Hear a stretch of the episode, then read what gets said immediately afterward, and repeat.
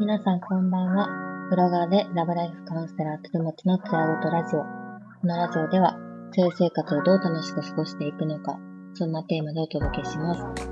皆さんいかがお過ごしでしょうか？ライブを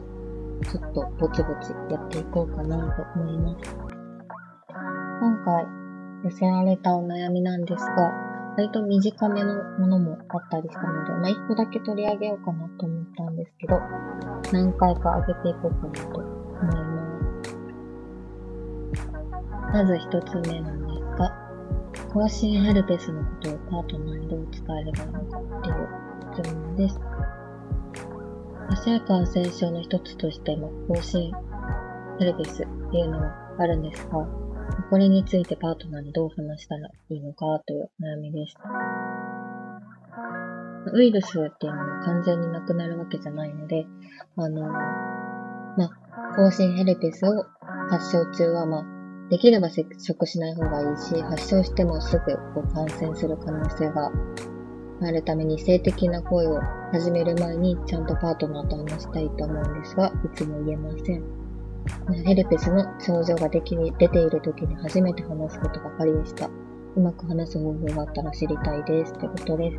あ、聞いてくださってありがとうございます。今、防止ヘルペスのことをどうやってパートナーに伝えるのかっていうお話が、えお悩みが来ています。あの、ぜひ、あの、コメントとかいただけたらすごく嬉しいので、ぜひお話ししましょう。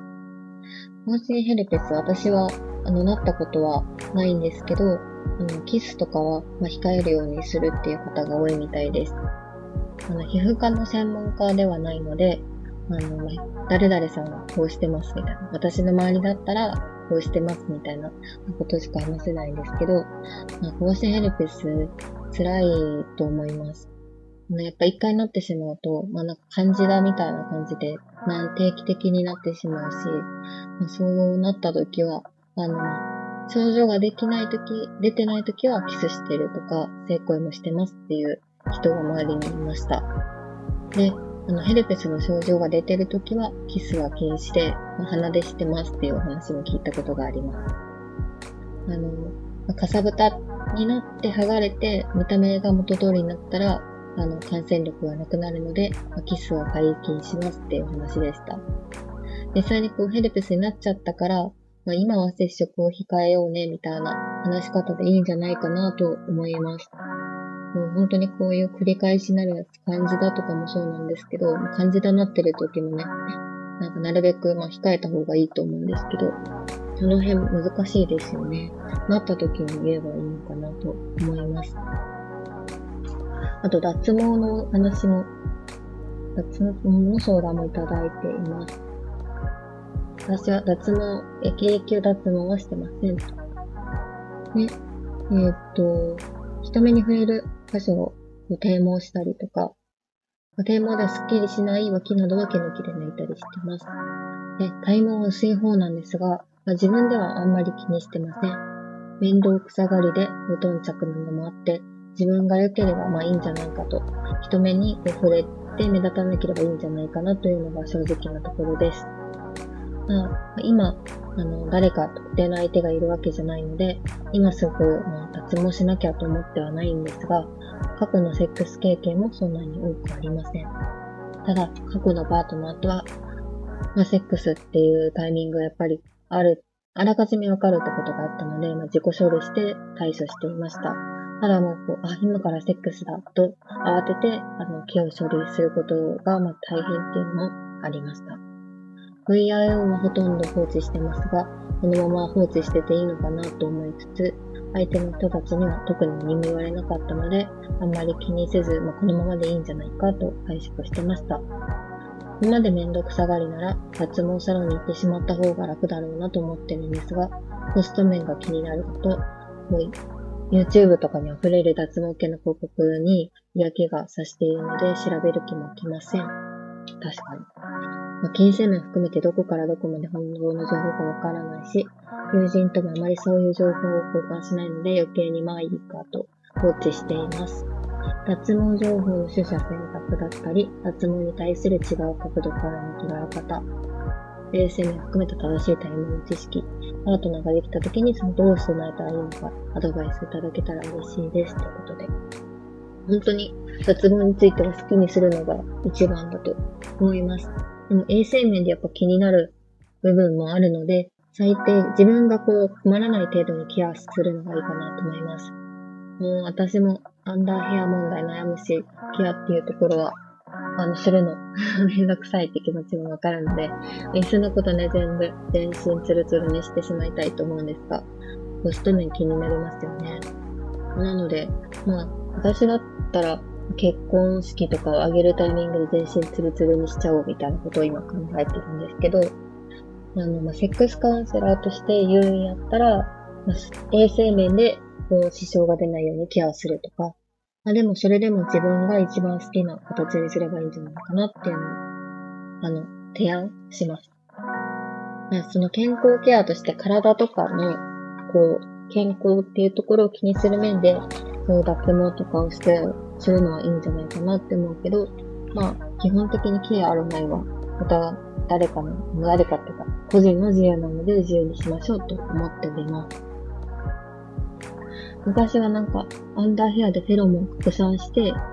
えー、皮膚を守る役割があったと言われています。現代だと、下着を履く人も多いし、あの、そう、守るって意味では、アンダーヘアの役割はもうないんじゃないかとおっしゃっている、あの、産婦人科の先生とかもいらっしゃいます。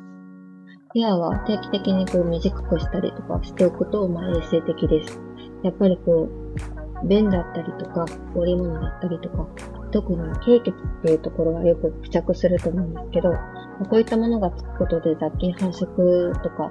匂いが気になってしまうこともあるので、そういったことを気にするんだったら、よりそういう、あの、ベターな環境にするのがいいかなと思います。で、実際に毛がないメリットとしては、オーラルプレイの時に相手の口にこう陰毛がね、毛が入ってしまうってことも防げます。私も結構そのあたり気になってて、毛が口に入ったらペッするじゃないですか。なのでそこがないのがいいなと思っております。毛はなくていいなって思ってるけど、まあ、実際にこう、ツルツルで丸見えに正規でなってるの恥ずかしいとか、毛が、まあ、ない、ないことで逆に目立つのが嫌って人も多いので、まあ、ヘアっていうところを、まあ、ちょっと残しておくっていう人も多いようです。まあ、そうですよね。まあ、なんかなくしてもいいし、あってもいいし、まあ、自分の感じ方次第でいいかなって感じです。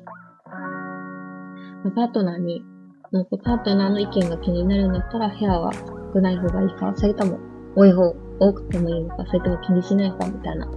ことを、まあ、ちらって聞いておいたら、まあ、日々もやもやしなくていいのかなと思います。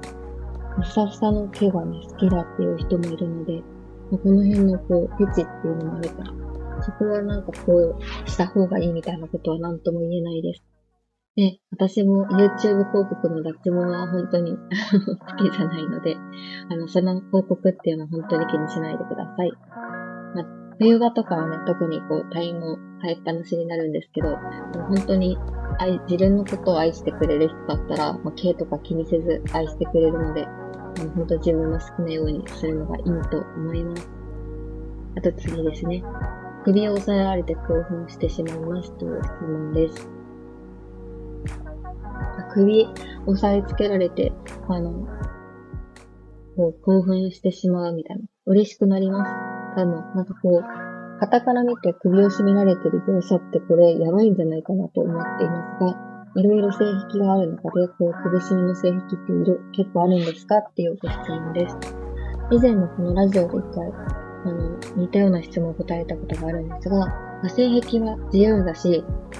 まあ、その、それ、性癖についてどうこうどうこう言うつもりはないんですけど、健康リスクがあるので首絞めはやめてください。とにかく健康リスクっていうのがないものを選んでプレイとして楽しんでほしいです。あのなかなか首絞めプレイってやっぱり、その、意識が飛ぶのがいいみたいなことも言う方もいるんですけど、意識が飛ぶそうになるっていうのは本当にやばいことなので、まあ、今度気をつけてほしいです。安全が確保された状態で楽しめるなら、それは二人の自由なので、楽しんでいただければなと思っています。いろんな性癖があって、本当にこうマスクをしてない状態、あのマスクをしてる状態でセックスするのがめちゃくちゃ興奮するっていう人もいるし、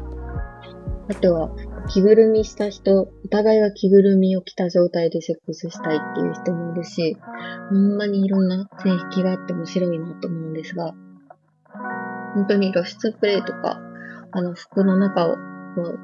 服の、じゃないや、コートの中の服を着ずに街中歩いて興奮するとか、まあ、いろいろ性癖あると思うんですけど、本当に犯罪と人様にあの迷惑をかけることさえしなければ、まあ、個人で楽しめばいいのかなと思っています。あとはですね、どんな悩みがあったかな恋人ではなく、相手がお母さんのような存在になるのが怖いですという質問もありました。今のパートナーといずれ結婚したいですが、同性や出産などの環境の変化でスキンシップが減るのが怖いです。パートナーもいつか子供を持ちたいと思っているみたいですが、まあなんか、こう、まあ、女性は特にこう子供ができたらこうお母さんになっちゃうんじゃないかなとか、そういう話をよく聞くことがあるっていうのもあって、お互いにそこが怖くて、怖いって気持ちが消えませんと。今の満足、今のスキンシップが満足だからこそ、こうこれから先、起きてはないけど、今後起きるかもしれないことをどういうふうに話し合えばいいかわかりません。ということでした。やっぱりこう、子供を産んでお母さんになるっていうのは仕方ないかなと思ってるんですが、だからこそ、恋人としての時間が作っていけるといいかなと思っています。なかなか、もう、起きてないことを想像して、うわ、怖いなって不安になるっていうよりかは、まあ積極的に今から対策していくっていうのがストレスがたまらないんじゃないかなと思います。まあ本当にそれって私もすごく共感していて、結構先のことを勝手に想像して不安になって何もできないみたいなことがあって悩むんですけど、まあ、結局積極的に対策した時の方が、あの、動く方向はいいですよね。やっぱりできるだけの努力はしているっていうことが、まあ、自分にとっての自信につながるので、どんな対策ができるのかっていうのを、あの、まあ、いろいろあるので、上げていくとですね、やっぱり、恋人として、こう、気に、気にすること、恋人として意識してもらうことの大切なこととして、まあ、身だしなみに気を使うとか、ルーティーンでもいいから、スキンシップを大事にするとか、あとはセックスのスケジューリングをしておくとか、定期的にカップル的なデータの予定を入れるとか。あとはコミュニティを他にこう持つとか。あの、まあ、お互いに依存するんじゃなくて、他のコミュニティを持つとか、変更に気をつけて行動するとか。まあ、そういったことが大切になってきます。特に産後っていうのは、あの、よく、あの、なんて言ったらいいですかね。お互いすれ違いやすいので、出産した後、育児してる時のお互いのイメージを話し合うとか、そういうような意識を持っておくことが大事だと思います。本当一、一回レスになってしまうと大変だっていう人が多いので、本当に生活やメンタルっていうところを日頃から整えるのが大事かなと思います。こんな感じでいただいた質問について答えていったんですが、どうですかねこれ、こんな感じで質問を設けてあの、ライブやっていくのっていいのかな？どうなのかなっていうとこが気になるんですが、ちょっとこれからも定期的に続けていこうかなと思うので、もしよかったらまた聞いていただけたらなと思っております。今度また、まあ、ゲストとかも呼んで話してみるのもいいかなと思うので、もしご希望の、こんな人の話が聞いてみたいながあったら、ぜひ教えてください。では、この時間にあの聞いてくださってありがとうございます。では、もうちょっと月曜日の夜になるんですが、ここら辺で終わろうかなと思うんですが、もしまた、なんか質問とかがあれば、レタなので、寄せていただけたら幸いです。では、ここまで聞いていただきありがとうございました。